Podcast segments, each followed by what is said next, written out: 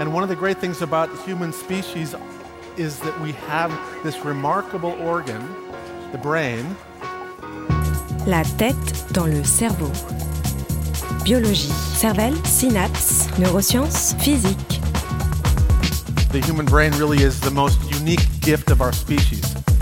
Avec Christophe Rodeau.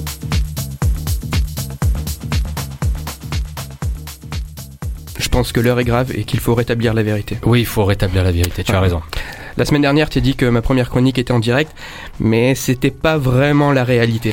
Ah oui, on a menti, on a joué avec, euh, avec les auditeurs, on a, on a fait semblant qu'on était en direct. Ouais, c'était les conditions du direct, donc une seule prise enregistrée, mais je savais que s'il y avait une grosse erreur, bah, à tout moment, je pouvais te dire d'annuler. Tout à fait. Là, ce soir, c'est pas pareil, c'est ma première en direct, et donc bah, j'ai les mains qui tremblent, j'ai la respiration rapide, j'ai le cœur qui bat fort, j'ai la bouche sèche. Et Ah ouais, ouais, ouais. Ça a un nom, ça. Ouais, c'est ce qu'on appelle le trac, je crois. Oui, tu décris les, tu as décrit les symptômes, mais, mais, le trac, qu'est-ce que c'est en fait? Bah, le trac, c'est vécu par euh, beaucoup de personnes, notamment dans le monde du spectacle, mais aussi lorsque tu fais une présentation, un oral, ou je sais pas, quand tu parles pour la première fois en direct à la radio.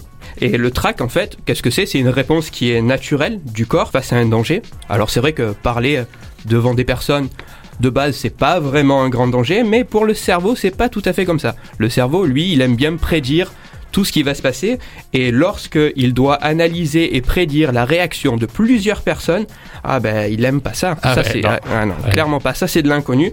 Et résultat, ben, pour lui, euh, euh, c'est un danger. Et là,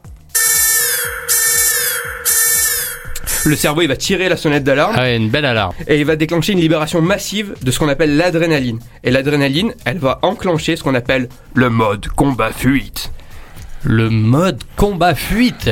D'accord, qu'est-ce que c'est quoi le mode combat-fuite? Lorsque le cerveau va percevoir un danger, il va décider tout seul et très rapidement s'il va engager le combat ou fuir ce danger. D'accord, donc quand j'ai le trac, c'est ça qui se passe dans ma tête. Euh, clairement. Donc qu'est-ce qui se passe? Le cerveau, il va vouloir concentrer son énergie grâce à une libération massive d'adrénaline. L'adrénaline, qu'est-ce que ça va faire dans ton corps? Ben ça va stopper certaines choses, notamment la digestion. Ça va contracter les vaisseaux qui sont à l'extrémité de tes membres, le nez, les oreilles, les doigts, les pieds. C'est pour ça que tu peux avoir les, les doigts froids.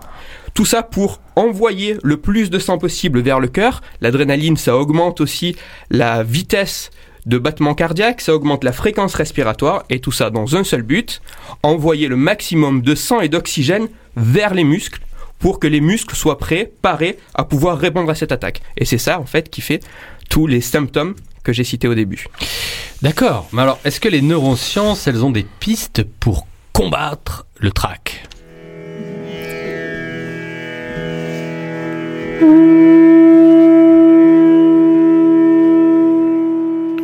Des études ont montré que la pratique de certaines méditations ou relaxations pouvait aider à mieux gérer le stress dans certaines situations.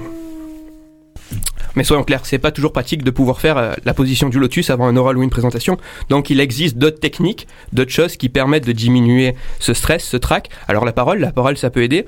Parler euh, de ce qu'on fait, de ce qu'on ressent, de ce qu'on va faire, ben, ça va aider le cerveau à se représenter la situation, à se préparer, à diminuer le niveau de danger. Donc en fait, là, ce que je suis en train de faire, c'est une thérapie en direct. À côté de ça, on a aussi ce qu'on appelle la répétition. Ben, répéter, se mettre toujours dans la même situation, ça va habituer petit à petit le cerveau.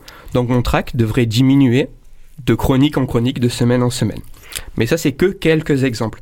Il y a d'autres pistes, des choses qui sont beaucoup plus intuitives. Bien dormir, c'est quand même pas mal. Faire du sport pour se défouler aussi. Mais pour répondre vraiment à ta question, est-ce que les neurosciences ont des pistes pour combattre le trac? Oui, Je des, voudrais des re- outils. Ouais, mais je voudrais plutôt revenir en fait sur le terme de combattre. Ouais. Est-ce que c'est vraiment ça qui est important?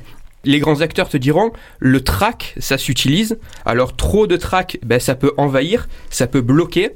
Mais en jouant avec le bon niveau de trac, on va avoir cette excitation qui va permettre de donner une représentation qui va être percutante. Donc en fait, ce qu'il faut faire, c'est plutôt dompter son trac qu'essayer de le combattre.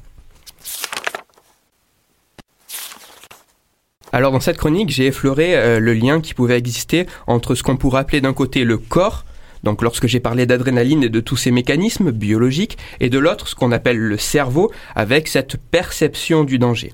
Mais en fait, ce qu'il faut voir, c'est que chacune de ces deux parties, le corps et le cerveau, c'est une seule et grande entité. On n'a pas une machine qui est le cerveau, qui pilote un corps, mais vraiment une entité.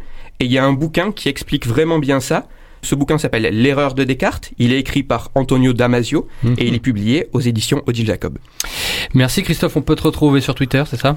Exactement, Twitter, arrobas Christophe-du-bas Rodo, R-O-D-O. Et j'en profite aussi, euh, j'adresse un message direct aux auditeurs pour leur dire que s'ils ont des questions ou des sujets qu'ils voudraient que je traite dans les futures chroniques, ben, ils n'hésitent pas à me saisir, à m'envoyer un petit message sur Twitter. Christophe Rodeau. La tête dans le cerveau.